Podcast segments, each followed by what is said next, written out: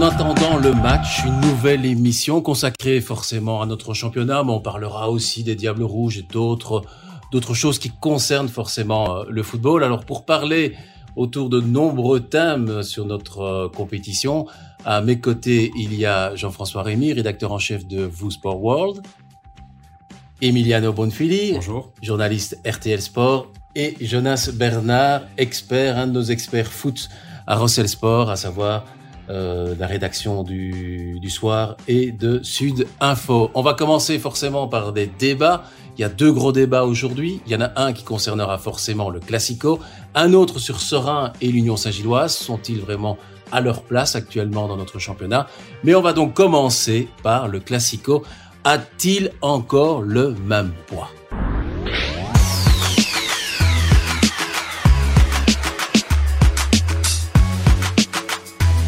Et tout d'abord, pour en parler, avant qu'on qu'on qu'on disserte un peu sur cette euh, sur ce classico un peu spécial, pour reprendre le championnat, je vous propose d'écouter Silvio Proto, qui euh, nous parle des forces en présence et de la manière dont il voit ce match entre le Sporting d'Anderlecht et le Standard. Euh, quand je dois commenter, je commande justement, donc je dis si c'est bien ou pas. Mais là, je vois une victoire d'Anderlecht euh, au vu des derniers matchs, mais pas de la façon dont, de la façon justement qui gagne les matchs. Pas des, des scores, ouais, parce que tu peux gagner une fois 7-0, euh, une fois 1-0 sur l'arrache, mais c'est plus sur la façon de jouer. Vincent Compagnie qui a son système de jeu qui le garde, qui a ses 11 titulaires depuis euh, 4-5 matchs d'affilée maintenant. Et euh, la façon dont, dont Anderlecht joue aussi.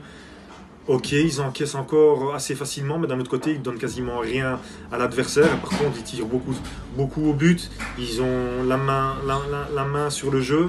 Et euh, je vois un Anderlecht dominant. Euh, le standard en contre-attaque peut faire mal en fait. Donc euh, je me souviens plus bien du match, mais je pense à l'Antwerp qu'ils avaient, qu'ils avaient, qu'ils avaient gagné. Avec, euh, ok, l'Antwerp était, à 10, mais ils avaient, ils avaient fait un, un gros match. Ils ont un super gardien, Bodard, qui me, qui me plaît vraiment bien. Le troisième contre le quinzième, il y a, si je compte bien, euh, 15 points et 11 places d'écart entre les deux. Alors, est-ce que ce classico aura-t-il le même poids que les classicos du passé? Ouais. Il n'aura pas la même saveur, en tout cas, parce qu'il y a une quinzaine d'années, c'était des matchs pour le pour le titre. euh, les équipes se rencontraient aussi en, en Coupe de Belgique. Il y avait beaucoup plus de d'ambiance autour du match, d'animosité. Ici, ça n'a pas la même saveur au niveau du classement, même si pour les supporters, je pense que ça reste quand même le match à gagner. Euh, maintenant, au niveau de la qualité présente sur le terrain aussi, ça semble quand même très très déséquilibré, avec aussi beaucoup d'absence du côté du standard, avec des joueurs qui sont partis à la canne. Donc euh, euh, très déséquilibré, peut-être pas avec autant de saveur que par le passé, mais pour les supporters, ça reste quand même le match euh, contre l'adversaire que l'on veut battre. Je rejoins Emiliano. Il y a, il y a toujours dans ce match-là un paramètre émotionnel que les supporters aiment. Euh, il y a toujours une tension particulière. On le voit dans la presse, on voit dans les, les articles, on voit dans ce qui est écrit. C'est pas un match comme un autre. Euh, c'est un match de la saison. C'est peut-être pour le standard un match pour euh, se relancer là où on les attend pas. C'est peut-être pour Anderlecht une manière de, de, de réaffirmer son statut quand même. Nouveau statut hein, parce qu'ils sont quand même euh, bien pour le moment donc euh, voilà, il y a, y, a, y, a, y a de nouveau beaucoup d'informations à mettre autour de ce match et donc c'est ce qui fait un petit peu le sel chaque année. Bien sûr, un contexte différent parce que euh, il y a un tel écart euh, au classement que qu'on se dit que ça pourrait être aussi disproportionné. Donc euh, voilà, beaucoup de choses qui émotionnellement peuvent toucher les gens. Jonas, j'ai envie de dire, on a l'impression qu'à un moment donné, du côté du Sporting d'Anderlecht, euh, on était prêt à, à limoger euh, Vincent Compagnie. On se rappelle après le match, le partage contre Courtrai. Et là, on a l'impression que maintenant, on est même en train de parler d'un éventuel dou- doublé du côté du Parc Astrid, alors que du côté du Standard, ça ne cesse que de descendre. Comment expliquer ce, ce, ce, ce parallèle entre, entre les deux clubs? Bah, parce qu'il y a une équipe tout simplement dans elle qui s'est reconstruite et qui aujourd'hui est arrivée à un niveau où il peut afficher ses ambitions. C'est ça que j'aime bien dans ce match aussi, c'est qu'on parlait du Classico qui a beaucoup moins de, poids aujourd'hui. Il a un poids émotionnel forcément auprès des gens. Euh, il a un poids sportif beaucoup plus faible. Mais on a quand même une équipe qui euh, joue le tableau et qui a quand même des, des ambitions. Il y a quelques temps, on avait quand même des Classicos entre deux équipes qui étaient toutes les deux, euh, peut-être pas dans le bas de classement, au moins, au moins dans le milieu de classement. Là, on a une équipe qui est pour l'instant dans le top. Le standard, je pense, le, il reviendra un moment. C'est pas pas le cas pour l'instant. Mais donc euh, oui, je pense qu'il y a une équipe simplement qui a pris le temps de se reconstruire. Le standard panique pour le moment. Vous avez l'impression quand on voit le mercato notamment avec des joueurs. On peut pas dire que ce sont des joueurs qui étaient des entre guillemets des stars ou des, personnes, des personnalités indispensables dans les clubs dans lesquels ils se trouvaient. Je sais pas si le standard panique. Moi, je voudrais quand même juste un mot sur le, mhm. le, le Sporting Anderlecht. Je, je sais pas d'où est venu euh, ce bruit que que Vincent allait, allait je suis pas certain moi que que, que l'information en interne euh, était, était comme mais ça. les supporters, on parlait que des supporters c'est possible, mais euh, c'est toujours ce côté émotionnel. Les résultats sont pas là, donc du coup, quand les résultats sont pas là, il faut virer tout le monde. Quand les résultats sont là, tout le monde est bon. Le football, c'est binaire, hein, donc mhm. pour les supporters. Donc voilà. Mais non, je pense que moi, je trouve que Vincent, la nouvelle direction et ce qu'ils sont en train de mettre en place, on voit quand même une certaine forme de crédibilité, on voit une certaine forme de, on voit une direction, en tout cas, on voit un cap. Et je pense que pour n'importe quelle entreprise, euh, l'important c'est d'avoir un cap et de savoir vers où on va. À différence justement du standard où on se demande un peu vers où ils vont euh, il change en fonction un petit peu. Euh, voilà, est-ce qu'un entraîneur doit à ce point influencer la politique d'un club? Ça, ce sont énormément de questions qui se posent. Euh, dans le cas, par exemple, du, du, du, du, standard, le mercato, on verra. Hein, moi, je, je, je, suis toujours à laisser la chance euh, aux joueurs. Euh, je suis content pour les joueurs quand peux signer le standard, tant mieux pour eux. Maintenant, est-ce que ce sont les profils qui fallent au standard? Est-ce que, par exemple, je juste un petit exemple, hein, mais je me dis, tiens, je vois deux joueurs qui sont partis. Gavory d'un côté, Siquet de l'autre. Ce sont les deux meilleurs donneurs d'assist de la saison dernière. moi, ça m'interpelle. Et je me dis qu'un supporter du standard, ça doit l'interpeller aussi. Alors, si c'est une raison économique, très bien. Mais alors, il faut pas se poser les questions de savoir pourquoi ça va moins bien aussi. Donc voilà, ce sont toutes des choses comme ça. Le football, c'est plein de choses compliquées à gérer. Euh, je pense qu'en effet, il y a une équipe du standard qui se cherche encore euh, et qui est euh, un peu dans des turbulences pour le moment. On a quand même l'impression, Emiliano, qu'il y a eu une sorte d'ultimatum quand même de la direction par rapport à, Vincent Compagnie. On l'a senti un peu nerveux après ce match contre Courtrai. Il y a eu cette qualification très difficile à Serein. Et puis ça a commencé à dérouler. Il y a eu le retour de Refailov qui a fait énormément de bien, mais ça n'explique pas tout. Et là, on sent qu'il y a une réelle différence entre les deux clubs. La, grande différence, quand même, maintenant, c'est qu'il y, a de la sérénité à Anderlecht, alors qu'au Standard, il y a quand même, euh, bon, vous avez employé le mot panique, bah, c'est vrai quand même qu'il y a ces, ces, ces turbulences-là. Euh, à Anderlecht, on sait quand même que Vincent Compagnie, il faudrait vraiment euh, de très très gros problèmes pour qu'il soit euh, euh, qu'il soit euh, licencié. Euh, je pense qu'il y a quand même cette certitude-là qui est là, ce qui finalement a amené quand même ces, ces, ces résultats. Il y a quand même plus de talent aussi à Anderlecht qu'au Standard, et le talent, ça reste important au niveau du au niveau des, des, clubs. Du côté du Standard, vous parliez du, du mercato. Ça ressemble quand même à un mercato de seconde zone, avec des joueurs qui n'ont pas beaucoup joué, comme Cafaro, comme comme Van Damme. Il y a juste euh, l'arrière droit de Courtrai qui, qui, qui, lui a quand même joué beaucoup de beaucoup de matchs, mais sinon euh, si, sinon ils ont très très peu joué, comme aussi Renault euh, Renault Aymon. Donc est-ce qu'ils sont ils seront aptes tout de suite à apporter quelque chose au club? Et puis moi ce qui m'a aussi interpellé ces derniers, ces derniers temps, c'est qu'un joueur comme comme Siquet, un an seulement en division 1 hein, finalement, euh, qui a 19 ans, qui est un produit du, du club, ben, qui finalement se rend compte aussi que pour sa progression, il faut pas forcément rester au, au standard. Ça, je pense que c'est c'est quelque chose qui, qui, fait, qui fait mal aux supporters, hein, de voir un produit du club, un joueur qui a encore un potentiel euh, énorme, qui avait un potentiel, qui, a un potentiel énorme et qui, qui, qui part après euh, à peine une saison. Est-ce que c'est exagéré de dire d'un côté on a le Sporting d'Anderlecht qui pourrait jouer le doublé, c'est pas quelque chose de complètement fou. Ils sont encore en demi-finale face à Eupen, c'est jouable. Euh, ils sont troisième du championnat, même s'ils sont encore loin de l'Union, dont on parlera tout à l'heure. Et de l'autre côté, est-ce qu'on peut dire que le Standard est vraiment menacé et doit uniquement penser à son maintien? Il y a un cycle de une ou deux victoires et on mmh. parle autrement. Hein. Donc euh, voilà, c'est c'est clair que ce qui a été étonnant dans le discours, c'est le discours de l'entraîneur lui-même qui à un moment donné s'est mis dans cette situation. Euh, il, il, a dit lui-même, on est euh, en lutte pour le maintien, alors que finalement, il suffisait de gagner deux fois pour aller. Donc, on a perdu une certaine sorte d'ambition, même dans le discours de son staff technique. Hein. Donc, c'est quand même, moi, je trouve ça quand même très, très, euh, très, très interpellant. C'est interpellant dans le sens en plus où, vu le championnat aujourd'hui, certes, le standard est menacé, mais il y a quand même le Berscott qui est bien derrière et voilà, je pense qu'il sera en D1B la saison prochaine, et des clubs comme comme Serein qui sont en plus grande difficulté. Euh, donc le Standard n'a pas besoin de grand chose finalement pour se sauver. Alors oui, il faut y penser parce qu'il y a le, il y a cette menace de points, mais globalement, je vois mal le Standard basculer en D1B. Euh, Ouais.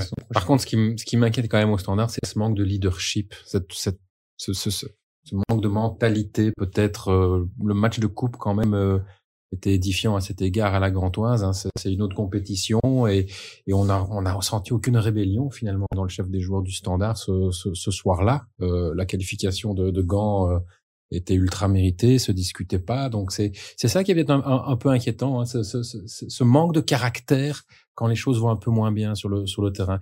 C'est peut-être aussi pour ça qu'on on, on attire ce genre de joueurs pour l'instant. Mais euh, bon, voilà, c'est c'est ça, c'est c'est vraiment un point important pour cette deuxième partie de saison. hein, Le, le caractère affiché sur le sur le terrain. Oui, c'est int- c'est intéressant de rebondir sur des faits. Hein. Le standard, c'est Mhm. trois défaites consécutives. Euh, et, et je- et moi, ce qui m'interpelle, c'est c'est- c'est trois mois maintenant qu'Elsner est en place. Je regarde le groupe. euh, c'est vraiment une observation des faits hein, et des matchs. Je regarde le groupe et je me dis, depuis trois mois, qui a progressé? Individuellement et collectivement Je ne vois pas de progrès. Personne. Personne. Donc moi, ça m'interpelle. Je pense qu'un entraîneur est là pour faire progresser individuellement chaque joueur. Le seul discours qu'on a entendu, c'est la cellule scouting n'est pas bonne. Euh, il faut, il me faut cinq joueurs. Euh, On doit se faire mal. on doit se faire mal. Euh, ok sur le leadership, mais à un moment donné, le leadership c'est quelque chose aussi qui qui se fait dans la dans la confiance, dans la dynamique positive, dans dans bah, je sais pas, moi je pense qu'aujourd'hui, enfin si on reprend individuellement chaque joueur, enfin, est-ce que Chimirot a toujours fait preuve de, de non leadership Non. Est-ce que Raskin n'est pas Mhm. quelqu'un qui parle de leadership? Si. Est-ce que, enfin, on peut les prendre comme ça individuellement et on peut les mettre les uns derrière les autres. Enfin, moi, c'est ça qui me surprend, c'est que j'ai un décalage entre entre ce que j'entends et ce que voilà, quand j'entends ah on ne sait pas jouer euh, la, la transition. Ok, enfin je je je je, je, je, peux l'entendre, mais en même temps je me dis euh, et alors pourquoi tout à coup ils vont pouvoir la jouer avec euh, Cafaro qui est un joueur qui joue entre les lignes, avec Aimon qui a besoin d'avoir des ballons euh, avec des centres au cours d'eau, avec je, je comprends pas bien en fait, euh, voilà. Mais on verra, on verra si si il faut euh, quelque part euh, toujours laisser la chance au produit de- d'avancer, donc on, on va voir. Mais ici en tout cas sur les trois derniers mois, j'ai pas vu de, de progression. Il y a un élément, je pense, qui sera important dans ce classico, c'est que c'est un classico qui va se jouer à huis clos. Est-ce que c'est un avantage euh, finalement pour le standard? On sait qu'il y a eu une forte, forte pression des supporters euh, ces derniers temps. Est-ce que ça va jouer aussi contre le Sporting Anderlecht qui aurait pu être appuyé aussi par ses supporters à domicile? Est-ce que ça va vraiment jouer un rôle important? On sait que l'année dernière, ça a quand même eu une influence. On se rappelle que, que Bruges a perdu plus souvent à domicile euh, l'an dernier sans son public. Est-ce que ça va avoir une influence sur ce classico ou pas du tout? J'ai l'impression que le huis clos, les, les joueurs maintenant, ça fait un petit temps qu'ils sont habitués. Donc, je pense que pour des clubs peut-être qui euh, auraient la pression de leur public comme le Standard, ça peut peut-être jouer. Maintenant, à l'inverse, j'ai pas l'impression qu'Anderlecht va vraiment euh, en pâtir euh, par rapport à son public. Mais voilà, c'est toujours euh, quelque chose de moins, mais je pense que les joueurs ont l'habitude maintenant. euh. Et puis le huis clos n'empêche pas certaines confrontations entre les joueurs et les supporters. Hein. Il y en a eu au standard lors du, du- dernier match à domicile où euh, c'était assez chaud. Les joueurs, tous les joueurs de, du standard sont allés à la grille euh, discuter avec des, avec des, avec des ultras et c'était un peu contre-productif aussi. Hein. Je comprenais pas très bien le but là là-dedans, mais finalement, ça, le huis clos finalement n'empêche pas quand même certains certains incidents. Le huis clos dérangeant pour tous ceux qui sont autour, hein, les commentateurs, Ouais. euh, les supporters, les spectateurs. Moins marrant de regarder un match de foot euh, quand euh, quand il y a il y a il y a un huis clos, faut le reconnaître. Après, euh, il n'y a pas qu'en Belgique hein, qu'on a observé les, les les défaites à domicile euh, par rapport au huis clos. C'était le cas l'année dernière en Angleterre Mhm. où on avait aussi une proportion de victoires, euh, je dirais, de, de, de- à l'extérieur, qui était plus importante. Donc oui, il y a peut-être un petit truc quand même qui fait que quand euh, voilà, quand le public n'est pas là, quand euh, le public évidemment euh, dans une énergie positive euh, vous vous vous entraîne, ça ça ça aide quand même. Donc euh, ouais, il y a un petit truc quand même. Bah, c'est vrai que le public brugeois mettait quand même cette énergie. euh, Il y avait quand même une, il y a, quand même une différence hein, lorsque le, le, le Jan Breidel est, est rempli euh, alors qu'il est à huis clos. Quoi. Et pour le standard, on a envie de dire qu'on va aussi attendre cette fin du mois. Est-ce que vous pensez que ça joue aussi dans la tête des joueurs, le fait qu'on dise que des investisseurs vont arriver? On avait parlé de janvier, on a reporté à fin janvier. Quand on voit les transferts un peu paniques euh, de joueurs pas loin d'être exceptionnels, on se dit que bah, finalement, euh, bah, ce seront pas cet argent frais va peut-être pas arriver tout de suite, tout de suite. Est-ce que ça joue dans la tête des joueurs de savoir que un club est en difficulté et en off, il y a quand même certaines personnes qui nous disent le standard est aux abois. Mmh je pense que ça joue euh, dans les choix personnels, les choix d'une carrière. Un joueur qui effectivement se retrouve dans une équipe ou dans un club où on sent qu'il n'y a pas d'investissement, il n'y a pas de projet. Euh, là, les joueurs ont peut-être envie de se dire, on est en janvier ou on sera bientôt au mois de juin, euh, je vais partir. Maintenant, sur le terrain, je pense que les joueurs, encore une fois, je suis peut-être naïf, mais la plupart des joueurs euh, jouent en oubliant ce contexte-là et, et, se donnent à fond, d'autant plus dans un match comme ça où quand on a un adversaire en face qui est le, qui est le grand rival, ben, on oublie un peu ça, je pense. Ouais, ça reste des hommes qui, qui se posent des questions. Ben, c'est peut-être dans ce cadre-là que euh, un, un Siquet fait le choix de partir très tôt aussi mmh. à l'étranger, par exemple. Oui, j'ai quand même j'ai eu une conversation avec euh, avec Hugo. C'était au mois de juin, il était fin mmh. de contrat, et, et, en fait, il attendait des signes de la direction. Mmh. Et, et, ça lui a aussi posé beaucoup de questions. Il s'est dit à un moment donné, bon, euh, voilà, on avait l'air de vouloir le garder, oui, ça c'est sûr, mais euh, il fallait pas trop euh, exagérer euh, non plus financièrement, etc. Il attendait simplement une petite revalorisation de son travail, etc.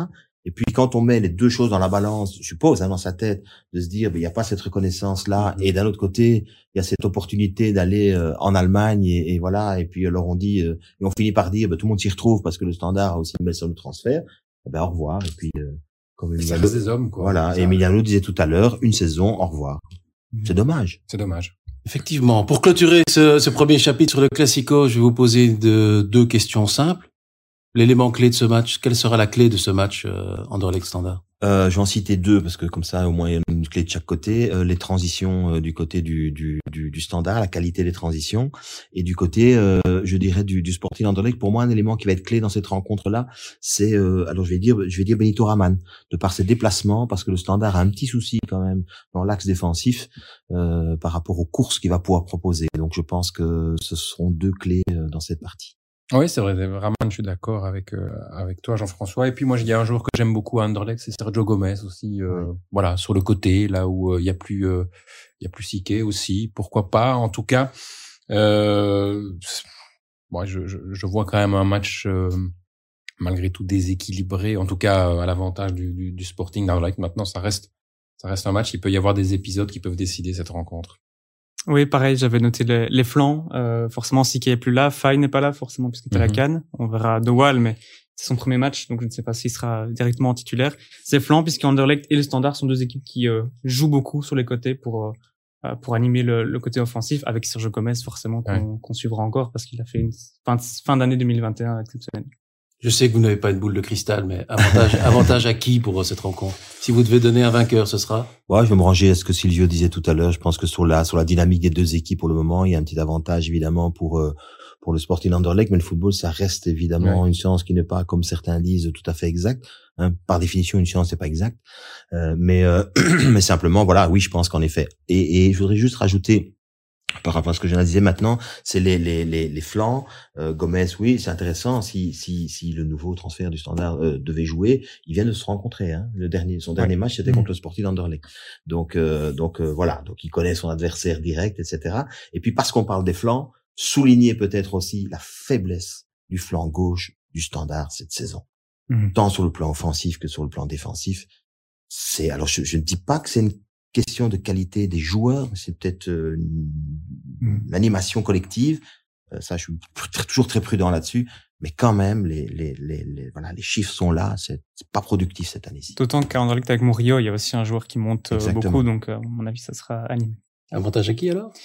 Euh, je pense avantage à Anderlecht quand même, euh, même si je devais si je devais parier sur ce match, ce que je ce que je ne ferais pas.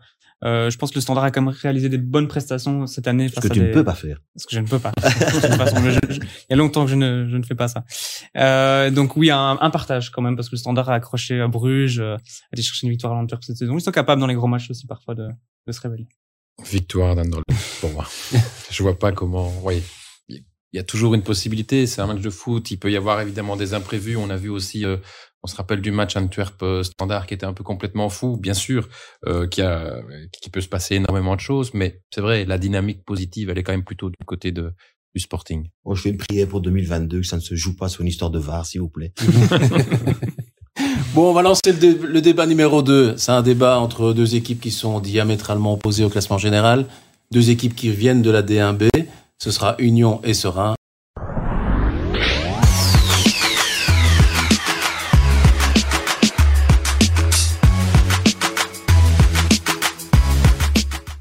Serein, Union Saint-Gilloise. C'est ce samedi, 18h30. Est-ce que ces deux équipes-là sont à leur place? Bah, L'Union est à sa place, hein, ils sont meilleurs dans tout. Ils sont meilleurs dans tout. À un moment donné, c'est un constat de chiffres. Hein. Ils ont la meilleure attaque, ils ont la meilleure défense, euh, ils ont euh, ils, ont le plus grand nombre de victoires, euh, donc ils sont à leur place.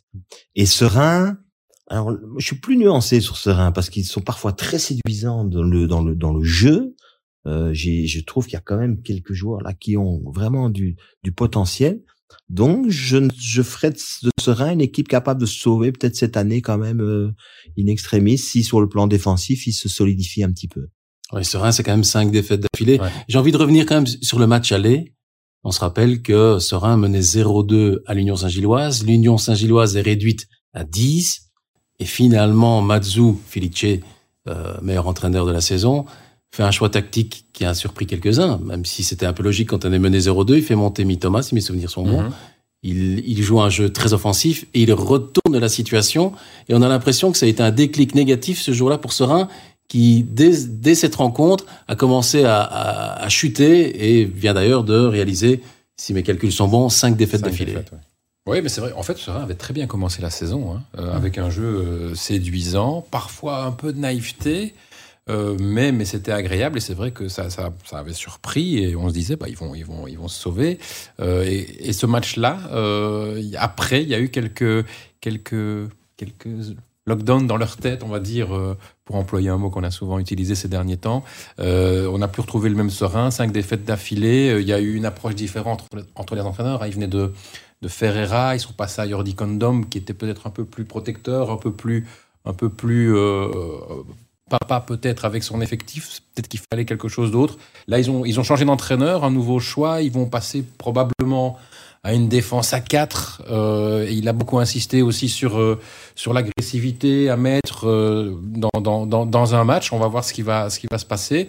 Mais pour reprendre votre question du début, pour moi, elles sont à leur place. Oui, elles sont, elles sont à leur place. On, savait que Serein, ça allait être une saison quand même où ils allaient, ils allaient quand même devoir se, se, se, se battre pour le maintien. Par contre, surprise, on est surpris évidemment euh, de voir euh, l'union à, ce niveau-là, mais c'est totalement mérité et finalement totalement logique quand on voit le jeu des unionistes et, euh, la qualité qu'il y a dans cette équipe aussi.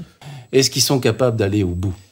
Ah, C'est un peu comme l'union sacrée autour de, ce, de, cette ambition, autour de ce projet, hein, puisque c'est vrai qu'il y a des joueurs qui, qui, probablement vont rester. voilà, ils ont envie de, participer à ce, à ça. Est-ce qu'ils vont aller au bout? Mais On le saura à la fin du mois, en fait, peut-être, s'ils peuvent aller au bout.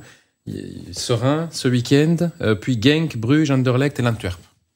Voilà le programme de, l'Union.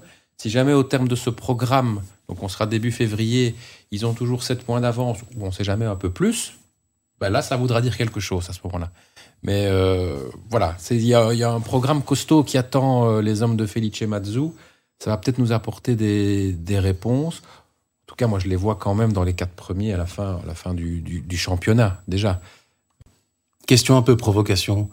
Est-ce que l'Union championne de Belgique, ce serait un exploit plus, plus beau ou plus fort que Leicester quand il a été champion d'Angleterre Pardon, ce serait euh, un exploit, oui, ça c'est sûr. Euh, maintenant, je trouve qu'avec l'Union Saint-Gilloise, il y a une chose, c'est que ça nous rappelle ce qu'est le foot en fait. C'est un truc, c'est un, jeu simple.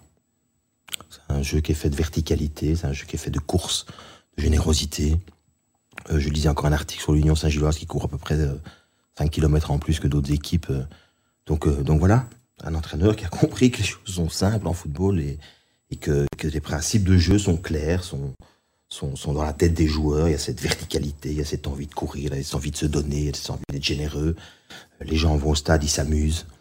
Euh, on, a on a le sentiment que qu'il y a une atmosphère qui est saine autour de cette, euh, équipe. Donc euh, voilà, elle dégage beaucoup de choses positives. Euh, le, mérite en revient évidemment à, l'entraîneur, mais à la direction aussi, parce que même quand on voit les, les mouvements qui sont faits pendant ce mercato aussi, on sent bien que c'est pas pour cette année, on sent que c'est pour les départs qui qui s'annoncent. Donc tout ça est, penser. Voilà. Donc de toute évidence, un petit avantage, on va dire, à l'Union Saint-Gilloise à, oui, bah, même si c'est un, comme on disait, un plus que par le match de leader, évidemment, déjà. Pour clôturer au niveau du championnat belge, une petite question, c'est sûr, il y a quand même encore un beau, un beau match, hein, dimanche à, 13h30. C'est le Sporting de Charleroi qui va se déplacer à l'Antwerp. Euh, là, on joue vraiment pour le top, euh, top 4. Est-ce que vous n'avez pas l'impression que le Sporting de Charleroi a peut-être manqué d'ambition en laissant filer euh, Chamar Nicholson, même si Mehdi Bayat l'a précisé, il n'y a pas que le Sporting de Charleroi qui pouvait prendre la décision dans dans, dans ce dossier-là. Chamar a eu une belle proposition euh, venant du Spartak Moscou, difficile à refuser.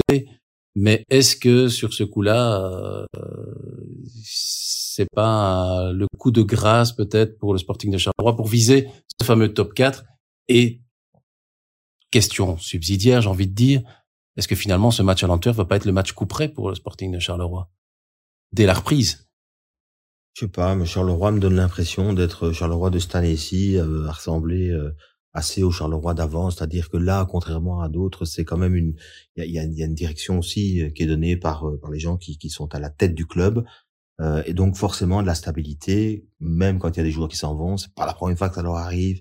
Ils sont innovants dans, dans le domaine, ils arrivent toujours euh, euh, à, à, retrouver une certaine forme de, de, de dynamique. Je ne sais pas si l'ambition réelle, bien sûr, s'ils y arrivent, tant mieux, ils sont super contents. Mais je ne sais pas si ce serait un échec cuisant pour eux de ne pas être dans le top 4 cette saison. Faut rappeler quand même le pari osé qu'ils ont fait au début de la saison euh, en prenant euh, un jeune entraîneur quand même et qui le fait très bien euh, à la tête de, de, de, de l'équipe tout le monde connaissait les paramètres, y compris l'entraîneur. C'est un club qui vit comme ça. On parle souvent d'ADN d'une équipe. C'est un peu l'ADN de Charleroi. C'est comme ça. Euh, c'est aussi un club qui, parce qu'il gère les choses de cette manière-là, se retrouve avec des comptes en équilibre. C'est quand même rare euh, à notre à notre époque. Donc euh, voilà, je pense que là, l'équilibre de l'institution est plus important que qu'une quatrième ou une hypothétique troisième place ou cinquième. Voilà, je pense que si Charleroi fait une bonne saison et termine le top 6-7, pour eux, ça sera très bien. Ils seront en équilibre, ils auront vendu un bon joueur. Et puis, les deux transferts qu'ils ont faits peuvent être encore de belles surprises. Oui, c'est vrai que Chamar Nicholson, ça pèse. C'est quand même 13 buts inscrits, euh, mais c'est une histoire qui se répète aussi hein, souvent au mercato, au mercato d'hiver. Il perd chaque fois un ou deux gros pions. Euh, je crois que Felice Mazzu, à un moment donné, avait perdu trois joueurs euh, bah, la force de Charleroi, elle réside dans le collectif, elle, voilà, surtout, et du travail de la direction qui, qui trouve quand même des bons profils et qui arrive quand même à bien monnayer ça, faut, faut le souligner.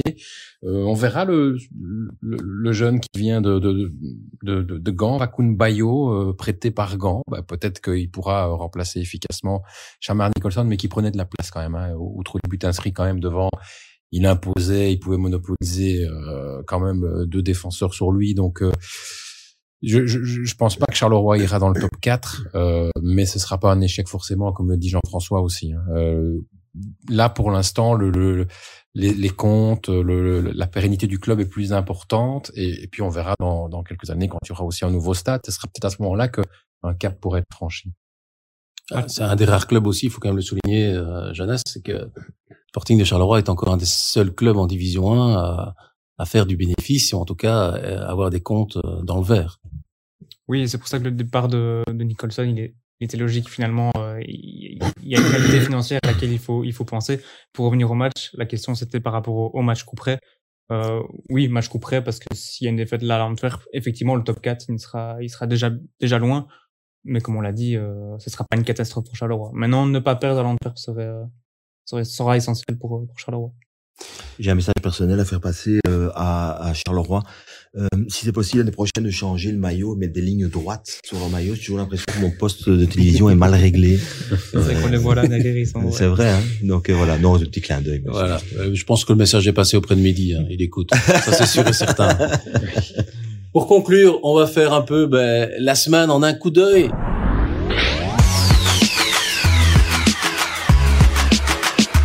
La première question, elle est simple, le soulier d'or, Paul Onuachu après Paul Van Imst, euh, il y en a un, deux, un autre Paul, je ne sais plus. Paul Ocon. Paul Ocon, qui était euh, l'Australien de, du FC Bruges. Est-ce que c'est un, un beau lauréat du soulier d'or? Simplement. Ouais, En fait, moi, ça m'a pas surpris parce que euh, quand vous avez deux, trois joueurs qui peuvent gagner les souliers d'or dans une équipe, bah souvent euh, l'éclatement des votes fait qu'il y a un autre joueur qui gagne. Hein. C'était comme ça au Ballon d'Or lorsque Xavi et Iniesta se sont partagés les, les votes. Bah finalement, c'est Messi qui avait remporté le Ballon d'Or. Donc que Onyuachu gagne, ça m'a pas surpris finalement. Euh, et puis, allez, moi je je préfère finalement qu'Onyuachu euh, gagne parce que c'est un garçon qui travaille, euh, qui est humble, qui a progressé depuis son arrivée en Belgique. Et de l'autre côté, quand je vois le comportement de Noah Lang hier soir, qui euh, qui lève les yeux au ciel quand il voit qu'Onyuachu gagne, euh, qui est un excellent joueur, qui, qui vraiment sur un terrain ben, est beau à voir. Hein. Mais ah, peut-être un peu agaçant, c'est vrai. mais je trouve que voilà aussi. Euh, Point de vue personnel, finalement, je préfère qu'un garçon comme Onuachu euh, remporte le soulier d'or plutôt que Noah Lang. ça, c'est personnel, évidemment. Hein, c'est par rapport aussi à ce que à ce que le joueur peut dégager aussi euh, sur le terrain, mais aussi en dehors. Son caractère a joué contre lui, simplement, j'ai envie de dire, euh, Noah Lang. Oui, son caractère, peut-être ça, ça, ça. Son arrogance. Une certaine forme d'arrogance, je le connais pas, donc je peux pas dire qu'il est arrogant, je le connais pas. En tout cas, il, il apparaît arrogant. En tout cas, ici, il a dit clairement, euh, tout le monde sait qui est le meilleur. Oui, ça. tout le monde sait qui est le meilleur, c'est moi pas moi, moi, hein, c'est lui. Oui, bah, voilà. Bon, bah, oui, je sais pas. En tout cas, il y a une question que je me, je me dis, c'est que ça aurait été plus facile pour moi de voter à l'époque pour Paul Vanim, c'était pour le con, que de voter euh, maintenant. Euh, chaque fois que je reçois mes bulletins de vote, je me pose quand même beaucoup de questions, me dire qu'est-ce que je vais mettre cette année-ci? Comme l'année passée aussi. Hein. Comme l'année passée, je, je, je alors je suis comme tout le monde, évidemment. Je trouve que voilà, euh, des joueurs brugeois qui sont des révélations de Kettelard, je l'aime vraiment beaucoup, mais je trouve que c'est dans la catégorie révélation. Voilà. C'est pas dans la, c'est pas dans la catégorie soulier d'or. Et ça va tellement vite vers un soulier d'or que je me dis bon, c'est c'est compliqué. Et donc parmi tout ça, je trouve que voilà, euh, Nouachou ou je disais tout à l'heure, Undav. Euh, sur le deuxième tour, en tout cas, euh, m'avait bien séduit aussi. Donc, euh, quand, quand il faut voter, c'est plus vers des joueurs comme ça que, que, que, je me dirige à titre personnel, en tout cas. Donc voilà, je suis pas, je suis pas, je suis pas déçu, mais, mais, mais en même temps, c'est pas facile de remplir les bulletins, quoi. Euh, c'est, c'est, pas simple parce que déjà, parfois entre le premier et le deuxième tour, les gars sont plus là. Donc c'est pas, c'est pas évident non plus. Pour ce qu'il a fait, pour les buts qu'il a marqués, pour l'impact qu'il a euh, à Genk, euh, ben voilà, euh, c'est un soulier d'or. Est-ce que c'est un beau soulier d'or? Je sais pas. Moins beau que Van Imst et Paul Ocon. Moi, ce que j'aime beaucoup avec Paul Onachou, c'est que finalement, c'est la récompense des chiffres aussi. À un moment, quand on a marqué 34 buts sur une année civile, ah ben même si ce soulier d'or ne récompense pas que les, attaquants, là où il y avait beaucoup de concurrents, ben finalement, on récompense celui qui a été le plus performant dans les stats. Et donc, voilà, pour moi, c'est un beau vainqueur de ce point de vue-là. Et il a, il faut quand même le rappeler aussi, il a gagné la Coupe de Belgique avec Genk euh, contre le Standard. Exactement. Mhm. Ouais. Deuxième question provoque. Eden Hazard, Real Madrid, c'est fini?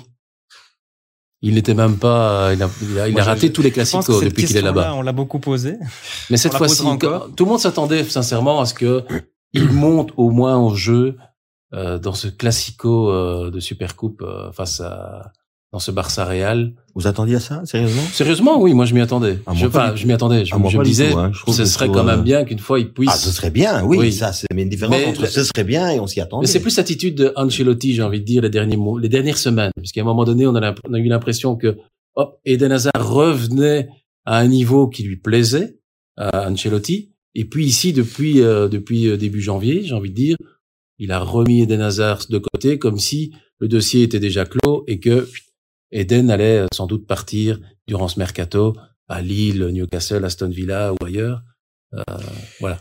C'est une impression. Bah, il est, il est, il est, il, va, il joue plus sur le flanc gauche. Il peut jouer à droite et il n'est pas le premier choix non plus à, droite. Donc, euh, c'est, moi, j'espérais vraiment qu'il parte en fait ici dans ce mercato pour pouvoir rejouer, euh, retrouver un peu de sérénité. Euh, euh, faut pas oublier qu'il y a une Coupe du Monde pour les pour les diables. Euh, ouais, c'est, c'est, c'est inquiétant. Je pense qu'il devrait j'ai vraiment du mal à imaginer maintenant que les, les, choses vont s'améliorer avec euh, le calendrier qu'attend le Real Madrid, avec un huitième de finale contre le PSG. Je, je, je, suis vraiment très dubitatif par rapport à ça. Moi, j'espérais qu'il qu'il parte. Oui, je... le, le, cas d'Eden est un cas compliqué parce que émotionnellement, Eden Hazard en Belgique, c'est voilà, c'est Eden quoi. Donc, euh, on a tous envie que, que ça fonctionne pour lui. Mais je pense que le contexte dans lequel il est aujourd'hui, c'est plus un contexte pour lui, parce que parce que bah, parce qu'on lui fait pas nécessairement confiance, et puis parce qu'aussi à un moment donné, il faut aussi pouvoir, faut pas toujours en vouloir non plus euh, aux entraîneurs. il y a Ancelotti, euh, il a eu euh, ici trois quatre matchs pour pour pour montrer quelque chose. Il n'a malheureusement pas. Le football à un moment donné, le monde adulte et le monde professionnel, c'est de la rentabilité, de l'efficacité et des résultats. Euh, quand on met en balance aujourd'hui avec la saison que fait Vinicius, et, donc voilà, je pense que voilà. ce qui me désole avec Eden, c'est que le, le, sentiment que j'ai, c'est que je ne sais pas si même lui sait pourquoi aujourd'hui ça va plus. C'est ça en fait. C'est-à-dire que qu'est-ce qui ne va pas? Personne ne sait. Ce qui ne va pas, c'est que simplement le, le, la greffe n'a pas prise, que ça ne, ça ne fonctionne pas, qu'il y a un type qui passe avant lui et que et que voilà. Donc oui, il faut sans doute euh, tourner la page, sans doute aller ailleurs, retrouver plus de temps de jeu et et, et retrouver le sourire et retrouver l'envie de jouer et retrouver euh, ce coup de rein qui faisait que il éliminait. Euh... C'est un rêve qui devient quand même un cauchemar. On, se rappelle que, enfin, tous les proches de d'Eden Hazard, il, il, avait quand même récemment, enfin, souvent dit à, ses proches, euh, ma carrière, ça se terminera, j'irai au Real Madrid et je terminerai ma carrière au Real. Ouais, mais si c'était un euh, rêve, il fallait pas y arriver comme ça. Ouais. Ah oui, c'est ça le problème, c'est qu'il est. Ça, c'est la seule chose qu'on puisse, à un moment donné, c'est, on est sur des faits. Si c'est un rêve, il fallait oui. Il fallait être euh, à 250% pour y arriver. Il fallait être comme Cristiano Ronaldo, parce que la pression est énorme au Real Madrid. Donc, euh, il a sous-estimé euh, totalement ça? Et ou est-ce que maintenant, j'ai envie de dire, à 31 ans, ce qu'on doit être inquiet, enfin, on doit, les spectateurs, les supporters des diables, surtout aussi, doivent-ils être inquiets? Concernant l'avenir d'Eden Hazard 31 ans ou peut-il rebondir ou, du monde, ou peut-il retrouver le niveau qui, pas forcément celui qu'il avait à la Coupe du Monde 2018, on ne rajeunit pas forcément, mais est-ce qu'il peut retrouver un niveau qui va faire de lui un joueur qui, comme on le disait à l'époque, peut se mettre autour de la table avec euh, peut-être encore des, des, Mbappé, des mmh. Benzema, des Messi ou des Ronaldo? Mais au sein du groupe Belgique, il restera un joueur très important, il restera un joueur qui fera la différence et il restera un joueur apprécié. Parce qu'Eden était quelqu'un qui a besoin d'être, de, de, de, de toucher le ballon, euh, c'est simple. Quand on l'a vu jouer au départ au, Real Madrid, une des questions, enfin en tout cas une des observations que moi j'ai faites, je me suis dit tiens, on joue pas avec lui, donne pas le ballon, il demande, etc. En Belgique, ça n'arrivera pas ça. On va lui donner le ballon, il va se remettre bien. Si on regarde la dernière grande compétition, s'il ne se blesse pas, le match suivant, s'il est physiquement, euh, ben on, était en train de récupérer le, le ce que nous on pense du grand Eden. Mmh donc, donc, je suis pas inquiet pour l'équipe nationale. Et il avait fait une bonne préparation aussi, hein, les matchs contre contre la Tchéquie euh, au Stade Baudouin. Donc, euh, il, a, il avait marqué, si je me souviens bien aussi ce soir, ce soir-là. Euh, oui, je pense. et donc, euh, non, il avait fait une bonne préparation aussi. Le problème, c'est qu'il est quand même fragile maintenant euh, physiquement parce que ça revient régulièrement les blessures, des petits coups d'arrêt, c'est ça. mais pour rejoindre aussi Jean-François, moi, ça peut être l'homme d'un tournoi quand vous êtes dans une équipe où vous savez qu'on vous fait confiance, un tournoi, c'est sept matchs, une Coupe du Monde, ça peut être l'homme d'un tournoi. Maintenant, est-ce qu'il a un avenir au Real Madrid? Là, je pense que je, pencherai vers le non maintenant quand on voit tout ce qui s'est passé. Euh, et puis maintenant, ben, c'est vrai que Vinicius, a, avec les chiffres qu'il a, l'impact qu'il a, l'entente qu'il a aussi avec Karim Benzema, c'est c'est ça, ça devient euh, l'autre homme fort au niveau offensif du Real Madrid. Donc c'est pour ça que j'espère qu'il puisse aller ailleurs pour se, se, remettre vraiment dans de bonnes conditions, retrouver vraiment le, le plaisir de jouer parce que c'est un joueur qui fonctionne au plaisir. Eden Hazard, c'est surtout ça. Euh, c'est pas un Cristiano Ronaldo euh, qui veut absolument avoir le ballon d'or ou, ou, ou, plein plein de titres. C'est important de gagner bien sûr, mais on sent que le plaisir est important chez chez lui. Donc c'est ça finalement qui qui qui, qui sera important, c'est retrouver le plaisir. Et puis s'il retrouve le plaisir, il peut être l'homme d'un tournoi. Maintenant, prester sur la longueur sur une saison, j'y crois un peu moins. Quand on parle, quand on parle d'un transfert, on cite souvent Chelsea, on cite Lille, là où il a joué forcément. Est-ce que Eden doit retrouver un environnement qui en fait finalement lui convient, où il est, j'ai envie de dire, sur un piédestal, il l'était à Chelsea, il l'était à Lille, il ne l'est pas au Real. Chelsea, Tuchel, je sais pas si si Thomas Tuchel euh, va construire une équipe pour Eden Hazard ou va jouer en fonction d'Eden Hazard. Ça, j'ai quand même quelques doutes. Je pense que Chelsea, ça serait une erreur presque aussi grande que de rester au Real Madrid. Parce qu'il va se retrouver dans un club qu'il connaît, mais où il va revenir un joueur parmi d'autres, parmi d'autres stars maintenant, de nouvelles stars, Havertz, euh, Lukaku. maintenant. Donc peut-être retrouver un club où effectivement il sera peut-être le joueur star, où il va retrouver le plaisir, pas forcément euh, chercher à gagner le Ballon d'Or ou la Ligue des Champions. Je pense qu'il doit plus dans, dans ça. Et comme disait Emiliano, retrouver le plaisir. Et, et voilà, tout simplement. Mais rester au Real Madrid ou tenter d'aller dans un club qui aujourd'hui vise euh, vise très haut comme Chelsea, je pense que c'est c'est une erreur parce que je pense qu'il faut déjà tourner la page de, de ce côté-là. Mais mais voilà. Il y a quand même une fierté personnelle qui doit intervenir aussi dans un choix. J'imagine qu'Eden, même s'il a commis l'erreur, et je pense qu'il s'en veut d'être arrivé au Real Madrid en surpoids, on se rappelle de tout ce qui s'est passé, il doit quand même y avoir une fierté au sein de lui de se dire j'ai pas envie de quitter le Real comme ça. En fait, il va quitter le Real. Pour le moment, s'il quitte maintenant, il n'aura joué en trois ans aucun classico. Ben oui. ben oui. Ben à un moment donné, moi, je crois en deux choses. D'abord, un entraîneur fait rarement les choses contre ses intérêts. Donc, euh, si aujourd'hui Ancelotti fait ça, c'est qu'il estime dans le plus profond de lui-même que c'est son intérêt à lui par rapport à sa philosophie. Hein, je dis pas que c'est bon. Moi, j'ai, vous savez quoi Je vous dis, et je, peut-être je vais surprendre du monde euh, en disant ça, mais moi j'ai le sentiment. Vous prenez Eden aujourd'hui comme il est, vous le mettez à Barcelone avec la nécessité de Barcelone aujourd'hui, vous retrouvez sans doute un Eden beaucoup plus performant. Ça, c'est mon point de vue, euh, parce que je, je, parce qu'aujourd'hui, son, son, son prototype Eden est un type qui, au-delà de ses qualités, évidemment, il avait cette explosivité, il avait ce coup de rein, il avait ça. Mais il a une qualité exceptionnelle, c'est la manière dont il gère l'espace. Il avait besoin d'une équipe qui gérait l'espace. Barcelone gère mieux l'espace que ne gère euh, le, Real Madrid.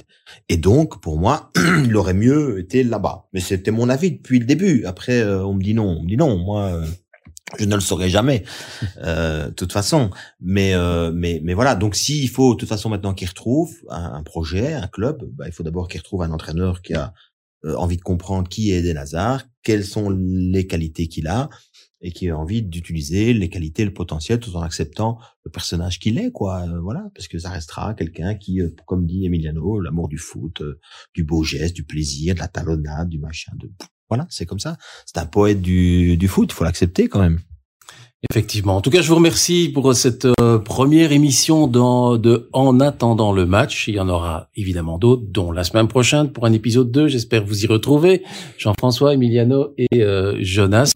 Bah, D'ici là, bon, je vous conseille bah, d'aller sur toutes nos plateformes, à la fois numériques et sur le print, notamment ce samedi. Je vous conseille une grosse interview de Nicolas Rasquin. Il y aura aussi un gros sujet autour du Classico, sans oublier également Serein Union Saint-Gilloise avec une, une interview de Dante Vanzer et ses rêves pour 2022. Vous en saurez nettement plus. Je vous remercie en tout cas et je vous donne déjà rendez-vous à la semaine prochaine. À vous Merci. et à tous nos internautes.